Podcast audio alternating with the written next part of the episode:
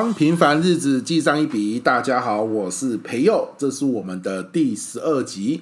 那这一集要帮上一周的什么事情记上一笔呢？好，我先讲哦，这一集可能会有一点点啊，如果你正在吃饭的话哈，有一点点的恶心啊。那我我我我我我不是讲那种什么屎尿那一种的，不是啊。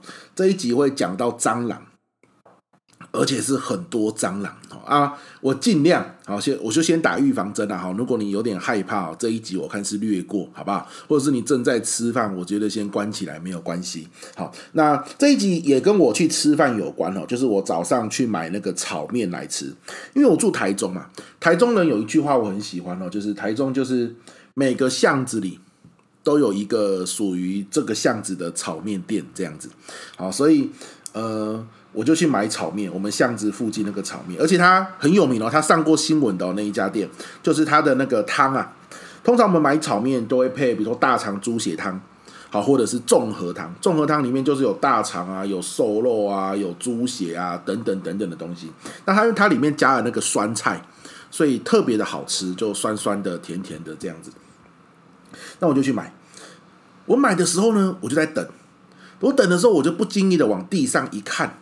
我发现天呐，有有有一只蟑螂，很像是蟑螂爷爷，有没有？就是走一步抖两步，走一步抖两步，然后就是有气无力的这样走过去，这样子。然后我想说，哇，怎么有蟑螂？吓一跳，那看到一只嘛，然后就赶快闪开。那我想说，就在地上爬，我也不想要影响店家。那个那个店家是这样，他大概就有点像街边店，而是没有骑楼的，直接就面向马路。那马路就是车子车子人来车来车往，对不对？然后。如果我想要买炒面店，我就摩托车就停着就可以去买这样。那马路跟店面的这个交界处就是有一个排水沟，那就一般常见的排水沟嘛，那是有那个盖子盖住的这样。那一只蟑螂像老爷爷一样爬来爬去，我想说，哎呀，就一只而已，可能是就是从排水沟排排水沟爬出来的，不疑有他。可是哦。就就当我我看到这个蟑螂老爷爷，我有点害怕，因为我很讨厌，我很害怕蟑螂。我不能说讨厌，我简直就是惧怕啊，惧怕蟑螂。就在我离得有点远，然后希望他赶快把我的面给我的时候，忽然之间，除了蟑螂老爷爷之外，来了一支蟑螂敢死队。就是你知道以前二次世界大战期间不是有那个日本神风特工队吗？我打不赢你，那我就开那个飞机有没有去撞你的航空母舰？这样哇，一只蟑螂飞过来，哦，吓死我哎！它飞过来哦，停在哪里？那家店的酱料区。停在那边，那我这个就不能当做视而不见了嘛，因为那个酱料等一下我也要用到啊，对不对哈？我就跟他说，哎，有蟑螂，然后他们就那个员工啊，哎呦啊，怎么有蟑螂啊？赶快去把那个蟑螂赶走。接着我努力一看，地上好多蟑螂。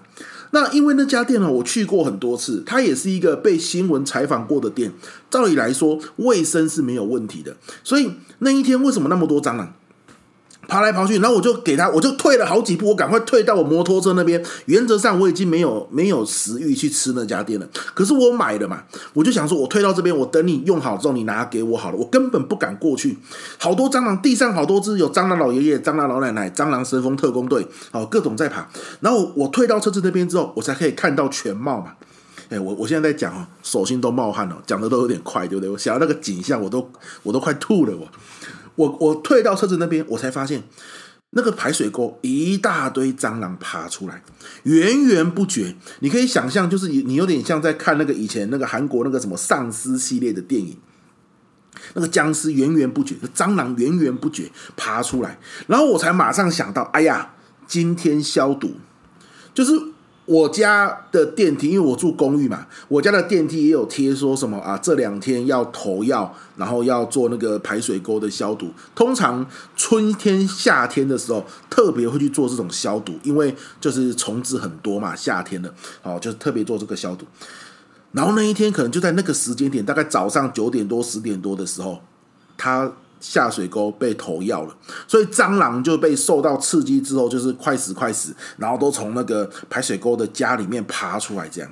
那刚好那家店它就是它没有门，你知道吗？它是个半开放的空间，然后就你进去点餐，然后你要坐着吃就坐着吃，你要带走就带走，然后蟑螂就这样子，因为太害怕了，蟑螂平常也不会进去，可那一天它已经快死了嘛，所以它就乱冲，横冲直撞。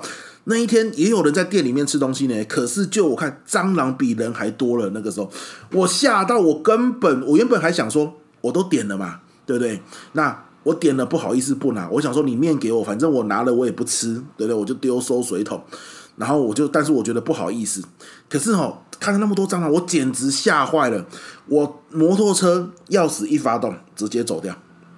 然后直到今天，大概一个快一个礼拜了嘛，我都不敢再回去吃。我以前几乎两天去一次呢，因为我觉得很好吃嘛。到现在，我可能这辈子我都不会再去。我觉得好恐怖。当你说这不是他们的错，对不对？我我后来啦问我的学生，我说你如果你是那家店的员工，你会怎么做？OK，那那家店的员工大概平常大概就四五位，有人负责装面，有人负责装饭，因为那还有卤肉饭，有人负责。装汤啊，有也有那个专门做外带的，因为他们客人真的蛮多的。我说，如果你是那家店的员工，你会怎么做？对不对？他他然后很多学生都说，哎呀，他们一定觉得很衰啊，怎么忽然之间遇到这种事情，对不对？而且万一有员工很怕蟑螂怎么办？然 后对对，他已经如果我今天是那个员工，我真的是生不如死啊。可是我我就我就跟我的同学讲一件事情，就是。你有没有发现，有没有可能哈？今天遇到这个情况哦，其实是所有的员工他们自己自作自受来的。就这个这个结果，其实它是是是可以避免的，可是他们没有避免到这个结果，所以他们是自作自受。那什么意思呢？啊，这个就是我们这这这十年来吧，企业很讲求的两个字哦，叫做当责。当就是武当山的当啊，责就是责任的责。当责讲的是什么？不是说我做好我分内的工作哦，不是哦。当责讲的就是，虽然我做好我分内的工作了，可是我接收到外界很多资讯的时候，我有没有联想到？这可能会对我的公司或对我的部门产生什么影响？那我我可能不用自己去做这些事情，可是我可能要把我联想到最糟的情况，可能跟主管说，或是跟其他部门的同仁说，然后大家及早做因应，这个才叫做当责。这就好像举个例子，你你你走在学校的路上，然后你看到地上有垃圾。虽然这不是你负责的扫地区域，可是你会去捡起来。为什么？因为你联想到，如果今天有人来，然后看到这个地上有垃圾，那是不是就效果就是人家对我们这个学校印象就很差？那就是因为你真的把这个学校当做你自己的家嘛，当做你自己的一份子，对不对？好，那那一天呢，其实炒面店就是这样。我我就合理的讲一句话：这些员工不够当责啊。为什么？因为哈，你看哦，连我都知道今天要投药，为什么？因为楼电梯有贴嘛，早就好几天以前，甚至一个礼拜以前就贴了，就公告了说，这这几天的什么时间会在下水道投药哦，哈，大家要注意什么的，好，不要去摸到花花草草什么的，好，那为什么员工不知道？应该说员工也知道，一定里长会通知嘛，尤其做生意的店家，里长都会通知嘛。那如果你是一个有当责的员工，你会怎么样？你会去想，今天投药之后，蟑螂会跑出来，因为这绝对不是第一次啊，对不对？他在那边开店十几年了，然后每每年到这个时候下水道就是会投药啊，对不对？绝对不是第一次。但如果你联想到哇，蟑螂会爬出来，那你要怎么做？对吧？哦，你或许可以跟其他的同仁讨论说，每年这个时候蟑螂会爬出来，我们今年好要不要这个时候，我们在下水道那边把板子遮起来，我们用一个板子把下水道的那个那个孔遮住，反正不会下雨嘛。如果下雨再打开啊，如果没下雨就遮住，让投药之后，那个因为那个投药是在源头就投药下来了，投药的时候蟑螂哦爬不出来，因为把板子把那个出水孔给就是。那个人孔盖不都是有一个洞一个洞一个洞吗？板子把它遮住了，它就不会从这里爬出来嘛。对，这是一个这是一个方法，哦，或者是什么方法？好，你可以怎么样？各种东西，好，比如说今天我的酱料区，我的什么的，今天都是用纱网盖住。虽然比较麻烦一点，可是如果蟑螂真的爬出来，才不会跳到我的汤里面，或是我的饭里面，或是我的面里面啊！诶，它那个面是一锅一锅这样子，诶，啊，那蟑螂随便乱飞，绝对有飞到面里面的，那个真的好恐怖哦！诶，生活在下水道的蟑螂飞到面里面，你敢吃吗？对不对？哦，何况它都已经飞到酱料区被我看到了。好，所以。所所谓的当责，就是虽然这不是我分内的工作，可是我接收到一些资讯之后，我有没有联想到可能会影响我工作的这家店或这家公司？所以很明显的就是那家炒面店的员工并没有当责的心态，所以呢，他就没有避免了这次的惨况发生。哎，你要想想看，那是我今天我真的觉得说算了啦，这个这个情况也不是大家乐见的。如果有一个网红，或是有一个专门在写部落客的人，他今天刚好去吃东西，然后遇到这样的情况，他绝对拍照上传部落客啊！我是连拍照都没有，为什么？我根本就腿软，我怎么拍照？可是你看，我我也在这边跟你讲啦，可是我很有良心，我也不我也不能知道这样算不算有没有没有良心呐、啊？就是我没有告诉你那家店是哪家店。对不对？因为我总觉得他们也不愿意，可是他们这个是可以避免的结果。只要员工都有当责的心态，把我工作的地方真的把它当做像我家一样。好，今天哈，我知道今天会下水道会投药，然后呢，就是我一想到会有蟑螂爬出来，如果这是我家，我一定会提早做好各种措施啊。我把门窗关紧，对不对？好，然后呢，就是我把那个门的细缝给堵住，让蟑螂不要进来啊。那如果你工作的地方没有这种感觉，那那就很累了，对不对哈？所以我们怎么样哦，让这个不管是假设你是老师啊，怎么样让你班上的同学有这种当责的心态？好，听到各种的资讯都会赶快好回到班上，然后跟大家说：“哎呀，我听刚刚听到了什么消息，这让我联想到我们班上可能要注意什么。”如果每一个人都有这种心态，那就很棒了嘛。好，那我们一定会有个疑问是：如何让每个人都有当责的心态？哦，那这个很不容易，对不对？好，那我举个例子啊，大家知道台北市议员邱威杰，好，那这个人家又称他为瓜吉，哦，他他在当市议员以前哦，他就是一个网络的 YouTuber 啊，网红嘛，他开了一家公司叫做上班不要看，好，专门在产出这个 YouTuber 的影片这样子，那订阅率也很高，那。他有个公司里面有很多的员工，那也也也都在做 YouTuber 哈，像蔡哥哈，很会讲谐音梗的蔡哥，啊，或者是嗯，大家可能比较认识的，像是小欧，就等等等等，就是如果你是学生的话，你应该都知道这些人，对不对？那有一天哦，这个蔡阿嘎，蔡阿嘎算是我们台湾元老级的网红，对不对？他就去拜访瓜吉的办公室，然后看他们的员工在干嘛，那他就。看到说，哇塞，他们的这个办公室里面啊，员工哦，有有一个人哦，有一个员工叫做诺基，他也是一个 YouTuber，他把他家里面所有的公仔上百只、近千只全部拿来，然后摆在办公室的他的位置附近。那蔡阿嘎就说：“嚯，啊，你怎么让员工哦？”占用这个办公室的位置，摆那么多公仔啊，这个东西放回自己家里面就好了，摆在这边干嘛？好，蔡阿嘎就这样子跟邱威杰啊，也就是我们的瓜吉这样说。那瓜吉就说了，哦，我就希望他把这里当成自己的家，对不对？啊，他把这个东西拿过来，他上班如果开心，好，那这样他就有向心力，对不对？他就觉得说，看到这些公仔，他就觉得哇，上班好自由，老板很挺我。那我觉得这样子把这个环境哈，把这个空间哈，让他放这些公仔，很值得啊。对不对？好，那比如说什么？诶，他们有自己的厨房，然后可以在那边煮东西吃，然后吃的很开心。那那个瓜吉说：“你看，这也是啊，让他们有向心力啊。好啊，比如说什么，瓜吉三不五时哦，就会请员工去吃大餐，然后一客四千块、五千块，然后让这些年轻人，因为他的员工那些 YouTube 都很年轻，二三十岁，可能都没有吃过一客上千块的餐厅。那瓜吉就带他们去吃，然后说，除了让他们开开眼界之外，也让他们觉得说，哇，这个老板很肯给，对不对？然后累积向心力。其实瓜吉在做的是什么？当责嘛。”那也就是意思是什么？给他们一点自由度，比如说你的办公室要怎么样布置，你决定。好，你你要厨房你要煮什么东西，要吃什么东西，你决定。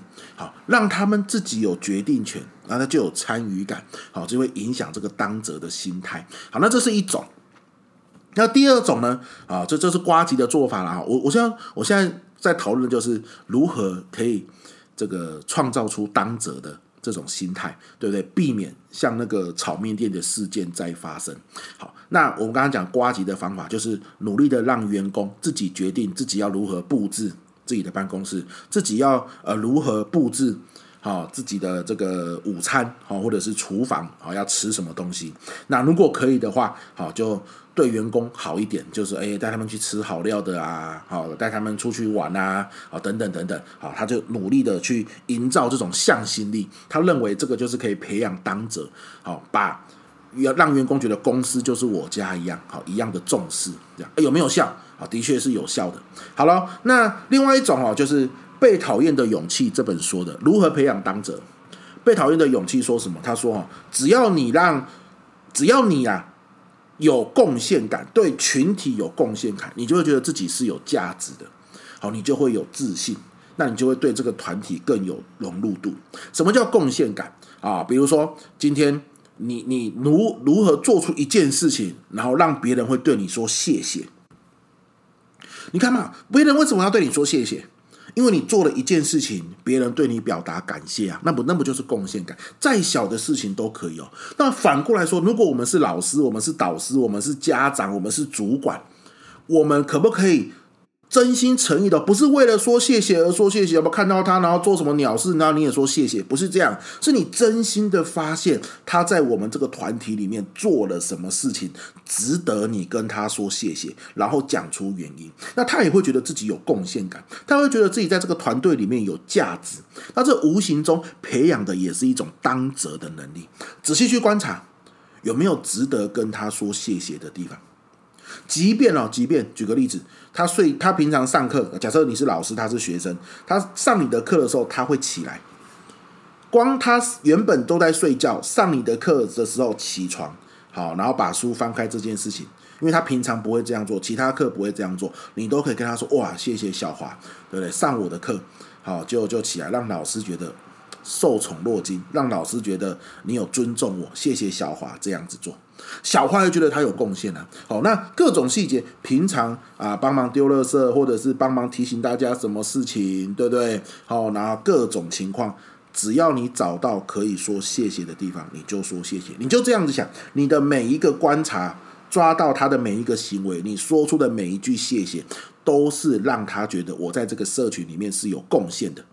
那因为有贡献，他的这种把这个地方当做我自己的团队，当做我自己家的。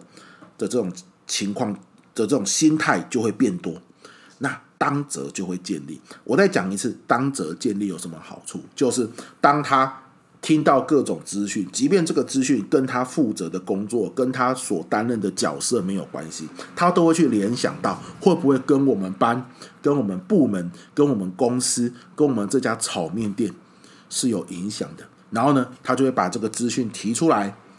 给对的人，或者是给其他同仁，然后大家一起讨论，想出方法，那避免掉很多意外的情况发生，对不对？像那个蟑螂爬出来，就是一种意外的情况。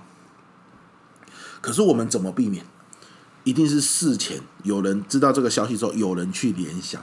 你看，一个炒面店的员工四到五个人呢，那没有人听到这个消息之后。事先去做防范，为什么？大家都只顾着做自己角色的事情啊！我就是负责舀炒面的啊！我就是负责舀汤的啊！我就是负责做外带的啊！今天我知道了哦，今天早上九点到十点排水沟会投药，那又如何？跟我舀炒面有什么关系？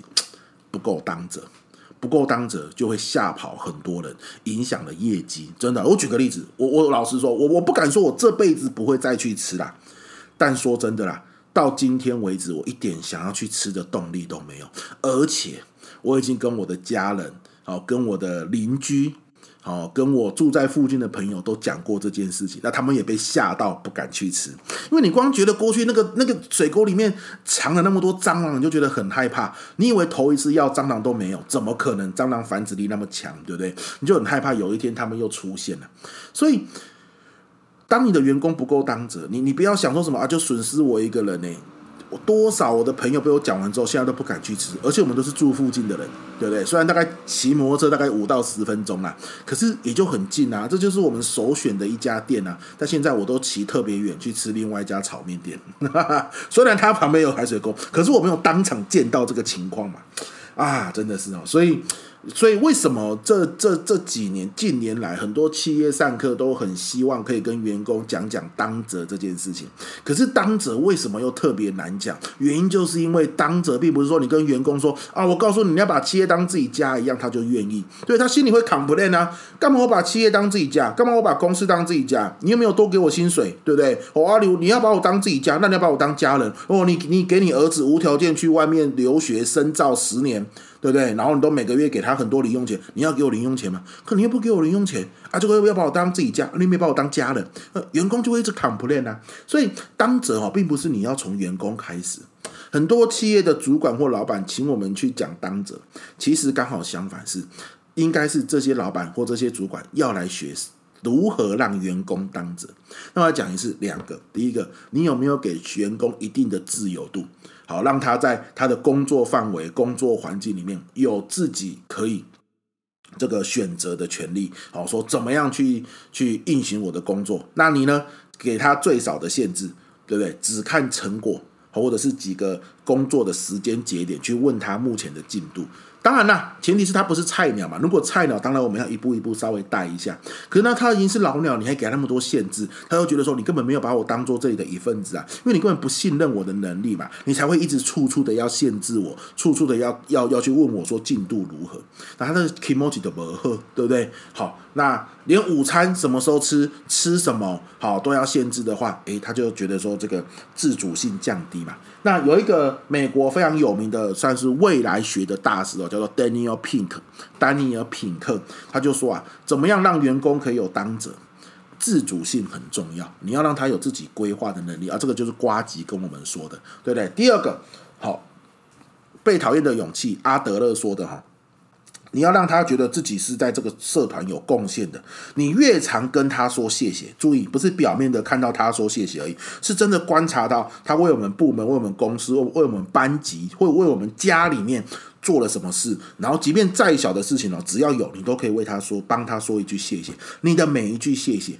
都让他觉得他在这个团体里面是有价值的，而因为他觉得有价值，他的那个当责感，把这里当做自己的一部分的那种心态就会建立，好不好？所以今天呢，虽然一开始啊讲的是一个真的啦，我讲到现在想起来鸡皮疙瘩都起来，可是这一集其实如果你是家长，你是主管，你是这个老师，好，你希望你的伙伴都能够把现在的这个团队当做自己的一部分。我觉得这个是大家都要呃呃呃去注意的，如何让我们团队伙伴有当责感，好不好？好，今天分享到这边，哦，真的是想到又又觉得好恶心。好了，那我们今天的记上。一笔好，就到这个地方告一个段落，我们下周见。好，你有没有预告生活中也觉得非常恶心的事情呢？这样真的蟑螂真的是我受不了。好，如果有的话，也欢迎你到我们的这个呃 Facebook 的粉丝专页哈来留言，好不好？讲讲你最觉得最恶心的事情。好，那这就是我们这一集的内容啦。如何创造当责感？从蟑螂事件谈起。好，拜拜，下次见。